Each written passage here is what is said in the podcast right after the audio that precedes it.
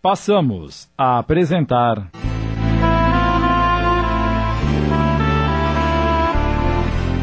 Aprendendo a Amar, uma adaptação de Sidney Carbone.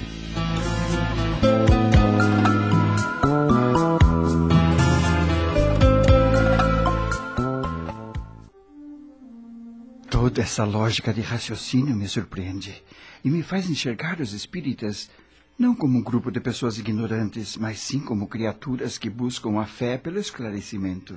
E emocionado, olhando para a sogra, comentou baixinho. Eu não acreditava que existisse uma doutrina que primasse pelo raciocínio. Ah, meu filho, existe tanta consolação nessa doutrina de amor que você nem imagina. A reunião chegava ao fim e o ambiente estava cada vez mais iluminado pela presença da espiritualidade amiga, a amparar os viajantes da eternidade, espíritos encarnados e desencarnados. Proferindo prece comovedora, o orador abençoado encerrou a sua exposição sob forte impacto emocional para os presentes. Após a palestra, o irmão palestrante iria atender a aqueles que desejassem conversar com ele para um entendimento fraternal mais próximo. Rúbia, dirigindo-se à filha. Vamos, Luísa. Sim, mamãe. Estou profundamente comovida com tudo que eu pude aprender aqui esta noite. Você vem, não é, querido? Claro.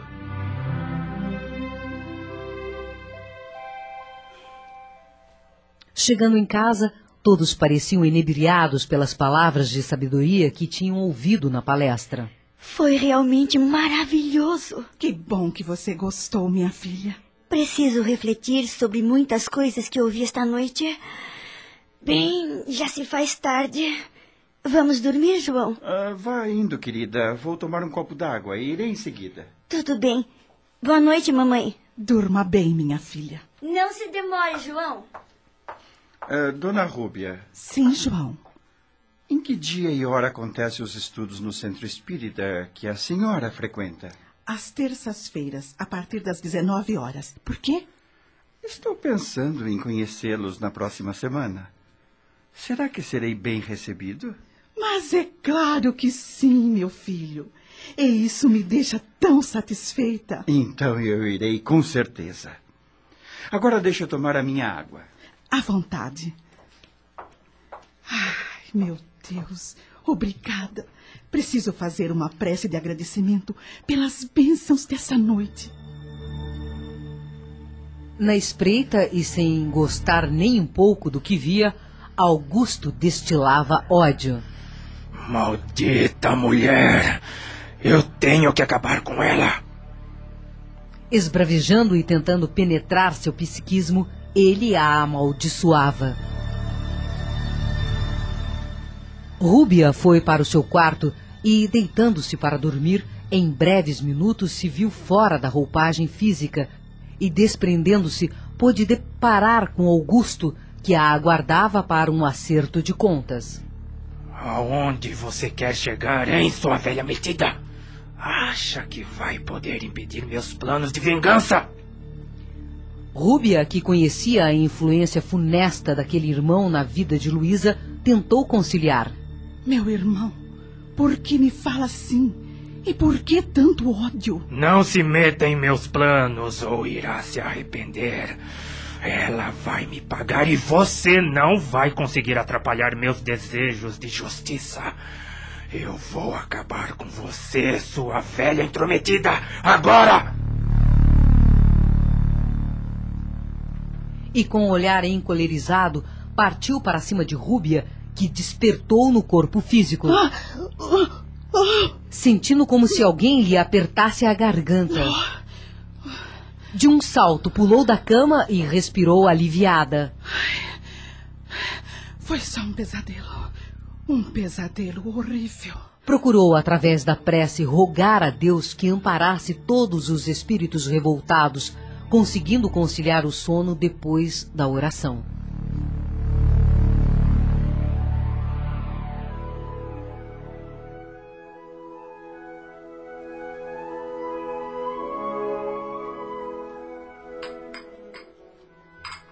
No dia seguinte, durante o café da manhã. Este bolo de chocolate deve estar delicioso. E as panquecas também. Acordei com uma fome de leoa. Eu também acordei faminto. Ah, está um dia tão lindo lá fora. O sol forte, claro. E o céu de um azul deslumbrante. Realmente. Ei! O que aconteceu que vocês dois despertaram nessa felicidade toda? Posso saber? Deve, minha sogra querida. Ah, pelo jeito foi algo maravilhoso. E foi mesmo. Pois falem de uma vez. Tomamos uma decisão e gostaríamos de lhe comunicar. Afinal, a senhora também será afetada pelo que decidimos. Fale de uma vez, Luísa. Quer me matar de curiosidade, menina? Fale, Luísa. É que nós decidimos adotar uma criança. O quê? Eu ouvi direito. É claro que ouviu, dona Rúbia. O que acha da ideia, mamãe? E você ainda pergunta? Acho maravilhoso, mas. Mas com uma condição. Que condição? Desde que seja a primeira a dar um beijo no meu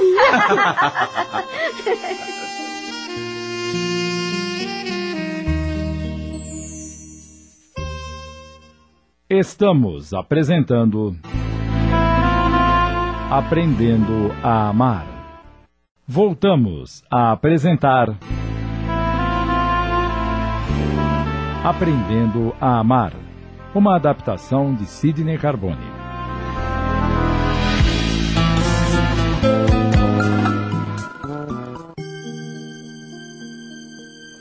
Ah, meus filhos, vocês não fazem ideia da felicidade que estão me proporcionando.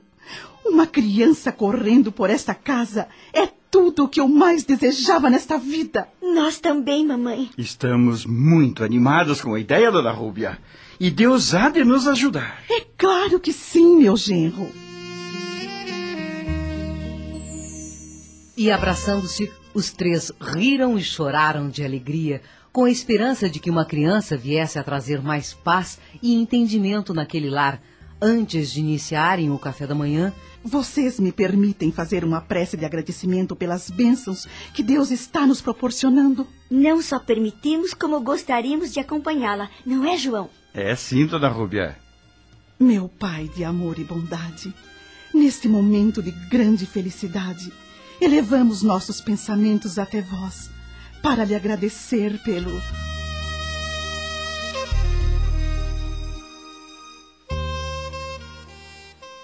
quando terminaram o desjejum, Hoje mesmo vou me informar com dona Silene, uma de minhas funcionárias, a respeito do orfanato Coração de Jesus. Ela conhece esse orfanato? Dona Silene é uma assídua colaboradora da entidade. Várias vezes já ouvi ela comentando com os colegas que a casa abriga um grande número de crianças abandonadas e que esperam por uma adoção. Ai, que ótimo, João. Vou procurar saber mais a respeito e verificar a possibilidade de fazermos uma visita para conhecermos a entidade. Faça isso, querido, e depois me ligue. Vou ficar esperando ansiosa. Bem, agora tenho que ir para o trabalho. Tenha um bom dia. Você também, meu amor. Que Deus o acompanhe, meu filho. Será que vai dar tudo certo, mamãe? Claro que vai, minha filha. Confie em Deus. Enquanto isso, no plano espiritual, Abelardo era preparado por auxiliares dedicados ao reencarne oportuno. Era esclarecido mais uma vez da necessidade da volta ao corpo físico, aproveitando a conversa com Arlindo, médico abnegado que trabalhava assistindo e coordenando a espíritos em preparo reencarnatório, ele perguntou: E Augusto?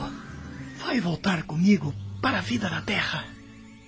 Todos nós devemos voltar ao palco das reencarnações para o progresso desejado. No entanto, o espírito rebelde em aceitar o remédio da reencarnação pode se ver obrigado ao retorno de forma compulsória, ou seja, retorna contra a própria vontade, mesmo que seja para breve estadia no corpo físico, podendo acontecer o desencarne após o nascimento. Mas a bondade de Deus, auxiliando ao recalcitrante no mal, concede a bênção do contato com o corpo físico, o que lhe melhora em muito as condições vibratórias que, pela permanência nos pensamentos tormentosos, podem lhe desfigurar o perispírito.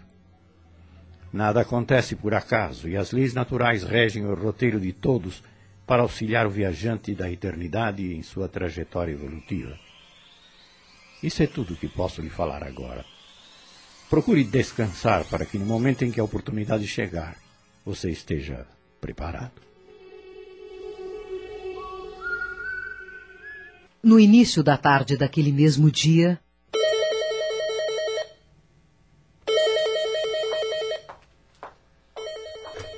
Pronto? Oi, meu amor. Oi, querido. Então, falou com a dona Silene? É por isso que estou ligando. E aí?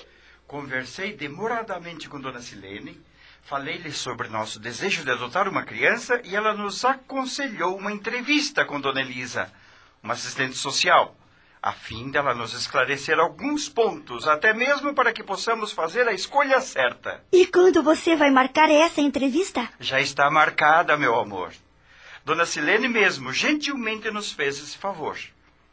A entrevista será ainda hoje, às cinco horas da tarde. Hoje? Sim, às quatro e meia eu passo aí em casa para apanhá-la. Me espere pronta, sim? Claro, querido, claro. Agora eu tenho que desligar. Um beijo. Te amo muito, Luísa. Outro. Eu também te amo muito, João Carlos. Pouco antes do horário marcado para João Carlos apanhar a esposa em casa. Luísa, me responda uma pergunta. Do que se trata, mamãe? O que levou vocês dois a procurarem o recurso da adoção? Você desistiu de ter o seu próprio filho? Ainda sonho em gerar meu filho, mamãe. Mas acho que a adoção vai ajudar-me a desligar-me um pouco, diminuindo assim a minha ansiedade e auxiliando no meu intento de ser mãe. Além disso, compreendi, depois da palestra de ontem, que posso fazer algo por alguém. Não estou certa? É claro que sim. E pode contar comigo para auxiliar-lhe na realização dos seus planos. Seja adotado ou natural, devemos amar muito esta criança. Augusto, que acompanhava a conversa, dizia para seus parceiros espíritos infelizes: Ela que vai esperando. Vamos providenciar para que isso nunca se realize. Custe o que custar, ela nunca gerará um filho. Nunca! Poucos minutos depois. E então, querida, está pronta? Faz mais de uma hora. Nossa, você está maravilhosa. que bobagem, João. Um vestido tão simples. Estou falando sério. E não me refiro à sua roupa, mas ao seu semblante. Bem, que estou no auge da felicidade não posso negar. E não é para menos. Mas você também me parece muito feliz. Confesso que a ideia de ter uma criança em casa me deixa bobo de alegria. Mas vamos indo que não podemos chegar atrasados.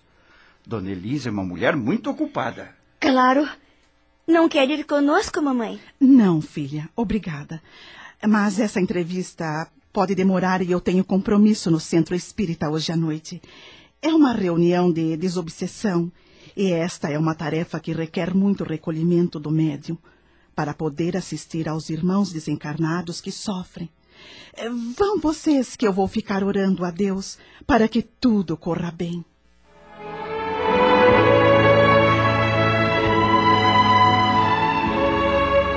O título desta radioteatralização é profundamente significativo para justificar nossas vidas aqui no planeta Terra. Quando analisamos o comportamento humano no seu relacionamento na sociedade, constatamos que o amor pouco é vivenciado no cotidiano de todos. Qualquer um de nós aceita a afirmação que o amor resolve todos os problemas, mas a ideia de amor que temos é ainda bastante limitada. Tanto é verdade que justificamos uma série de atitudes desequilibradas como tendo por base o amor. Na verdade, estamos projetando o egoísmo, que significa amor por si mesmo, como sendo o sentimento universal e divino que Jesus nos veio revelar. Os filhos são os elementos mais apropriados para nos esclarecer a respeito desse sentir superior e profundo. É bem por isso que Jesus nos ensinou que Deus é nosso Pai e que nos ama como filhos, a todos. Nesta história que estamos acompanhando, parte dessa verdade está bem à tona. A carência de todos nós por podermos ser envolvidos pela ternura e carinho que nossos bebês nos proporcionam. E a solução encantadora da adoção, quando passamos a saber que o sentimento maternal e paternal não surge apenas quando provocamos biologicamente a chegada de filhos, mas ao nos envolver com crianças, venham de onde vierem, despertamos essa potencialidade espiritual do sentimento maior. Acompanhemos este relato com atenção e teremos muito a ganhar ao descobrirmos como a vida espiritual se desdobra nas encarnações e quanto ensinamento não conseguimos quando temos um minuto de sensibilidade e paciência. Acabamos de apresentar. Aprendendo a Amar.